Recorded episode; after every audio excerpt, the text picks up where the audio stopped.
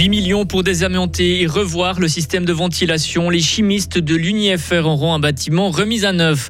Il n'y a pas de petites économies pour la Confédération. L'énergie est plus importante que jamais et ils pullulent dans les forêts du canton. Mais attention, certains d'entre eux peuvent être mortels. Ne mettez pas n'importe quoi dans votre croûte aux champignons. Pour ce qui est de la météo, ce vendredi, le temps sera très nuageux avec euh, encore des épisodes de pluie par moment. Température de 15 à 17 degrés. Le soleil sera de retour pour demain. Le journal avec Vincent Douce. Bonjour. Bonjour à toutes et à tous. 8 millions de francs pour assainir le bâtiment de chimie de l'Université de Fribourg. Le gouvernement fribourgeois transmet aujourd'hui cette demande de crédit au Parlement. Ce montant doit permettre de rénover ce bâtiment vieillissant qui se trouve sur le plateau de Pérol. Il faut notamment rénover le système de ventilation. De l'amiante aussi avait été détecté dans le sous-plafond. La fin des travaux est prévue pour décembre 2028. La paroisse de Grelais a besoin d'argent pour en trouver. Elle va transformer sa cure en appartement. Le projet est mis à l'enquête dans la feuille officielle aujourd'hui. La paroisse veut louer cet appartement dès le mois de mars prochain pour financer les travaux de rénovation de l'église de Grelais. On rappelle que ces travaux ont débuté ce printemps déjà. Ils coûtent 2 millions de francs. Le Tonnelier à Bulle est le restaurant historique de l'année 2023. C'est la première fois qu'un établissement du canton de Fribourg obtient cette distinction. Le Tonnelier a rouvert en mai 2021 après trois ans de travaux et de rénovation. Un chantier qui a mis au jour un ensemble de fresques murales datant du début du siècle passé. Le prix du restaurant historique est remis chaque année depuis 1997. Il faut économiser l'électricité pour ne pas en manquer. Et selon le Conseil fédéral, toute économie est bonne à prendre. Il a lancé hier à Berne l'Alliance pour les économies d'énergie, une alliance qui réunit près de 200 partenaires de l'économie, de la société civile et des pouvoirs publics. Écoutez le Conseil fédéral Guy Parmelin.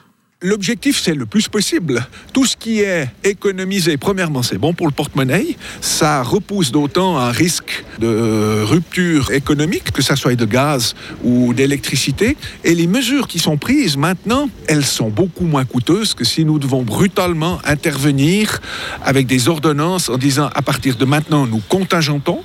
Et puis, dans le pire des cas, si nous devons délester, c'est-à-dire interrompre le réseau dans certains secteurs avec des cycles horaires, ça, ça serait catastrophique. Et je suis très satisfait que déjà plus de 180 entreprises participent sans oublier les cantons et les villes. La campagne de la Confédération pour économiser l'énergie semble porter ses fruits. La consommation d'électricité des ménages et des entreprises en Suisse a baissé de 13% en septembre par rapport à la moyenne des sept dernières années. Économie d'énergie, toujours avec cette fois le monde du sport qui se prépare lui aussi aux économies. Suisse Olympique a lancé un appel aux organisations sportives du pays, un appel à faire attention à sa consommation. Et l'organisation demande aussi que les infrastructures sportives restent ouvertes, même en cas de pénurie d'énergie. Avant de rentrer en Suisse, un petit crochet par la Moldavie. Ignacio Cassis est en Moldavie aujourd'hui. Il doit s'entretenir avec la présidente moldave à propos des conséquences de la guerre en Ukraine. Et l'Ukraine, justement, le président de la Confédération y était hier. Il y a rencontré le président Volodymyr Zelensky. La Grande-Bretagne, elle, se cherche un Premier ministre. Après la démission surprise de Listros hier, le Royaume-Uni est plongé dans le chaos politique, social et économique. Le Parti conservateur est lui aussi au plus mal après le départ de sa Première ministre. Personne ne s'est encore officiellement porté candidat pour ce scrutin interne au Parti conservateur. Mais pour une partie de la presse du pays, l'ancien chef du gouvernement, Boris Johnson, pourrait être de retour. Giorgia Meloni va devenir la première femme à diriger l'Italie. La chef du parti d'extrême droite Fratelli d'Italia a demandé au président de la nommer première ministre. Cela devrait être fait dans la journée. Cette nomination se fait dans un contexte déjà tendu de la, coalition d'extrême droite. Silvio Berlusconi et Matteo Salvini, les deux autres chefs de la coalition, refusent d'accepter l'autorité de la Romaine de 45 ans. Et cette semaine, en signe de protestation, Silvio Berlusconi a annoncé avoir renoué le dialogue avec Vladimir Poutine. 75 personnes migrantes ont été secourues en mer par les gardes-côtes grecs. Elles se trouvaient à bord d'un voilier pris dans les vagues d'une mer très orageuse. Toutes ont pu être secourues et sont en bonne santé. C'est une année à champignons, mais attention, ne cueillez pas n'importe quoi. Avec l'été chaud et les orages qui ont suivi, le climat a été parfait pour les champignons. Cette saison est exceptionnelle, un contraste fort avec l'année passée, une année noire pour les champignons. Yvette Louis de Grelais est mycologue. Voici son conseil aux amateurs de champignons.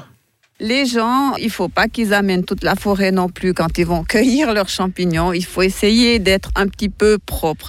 Par exemple, le champignon qui connaissent bien, comme euh, les, les chanterelles ou les morilles, ils peuvent les ramasser déjà proprement sur place. Couper le pied, bien regarder s'ils sont véreux ou pas. Parce que souvent, on voit, ils descendent de leur montagne avec des kilos de bolets, mais ils sont tous véreux, donc on doit presque tout euh, jeter. Avec des vers dedans, donc euh, complètement habités. Et ils sont trop vieux, trop grands, donc ça, ils doivent regarder sur place et les laisser. Parce qu'il faut aussi penser qu'un bolet, il y en a des très grands, donc euh, ils ont droit à 2 kilos par jour et par personne. S'ils ramènent 3 kilos de bolets, mais ils sont tous foutus, c'est dommage.